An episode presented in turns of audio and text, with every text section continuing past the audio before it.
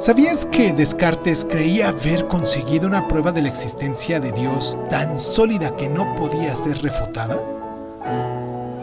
La que probablemente sea la frase más famosa dentro de la filosofía, cogito ergo sum, pienso luego existo, aparece en la obra de 1641, en su libro de Meditaciones Metafísicas de René Descartes. La conocida conclusión se incluye al final de su proyecto de someter todas sus creencias a un proceso de duda radical. El filósofo decidió rechazar cualquier creencia que no pudiera demostrar con certeza de que fuese verdad. Por ejemplo, descartó su fe en el mundo de la existencia sensorial porque creía que sus sentidos podían ser engañados.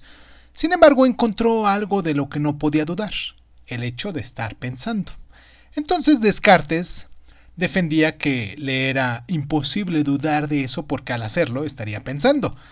Así, declaró que si sabía con certeza que estaba pensando, sabía con certeza que existía.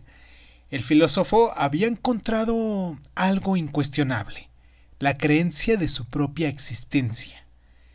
El argumento, o bueno, este argumento de Descartes, es un punto de partida común para lo que los filósofos denominan el problema de autoconocimiento.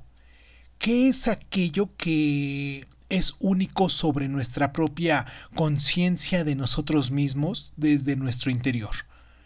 O, lo que es lo mismo, ¿en qué manera es diferente pensar sobre nuestros pensamientos, sentimientos o deseos en posición a cualquier otra cosa? Algunos opinan que una diferencia radical en que no podemos equivocarnos cuando informamos con honestidad sobre lo que pensamos o sentimos.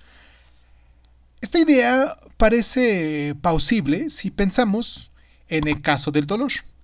Si sientes que tienes un dolor, parece imposible que puedas equivocarte al creer que lo tienes, ¿o no?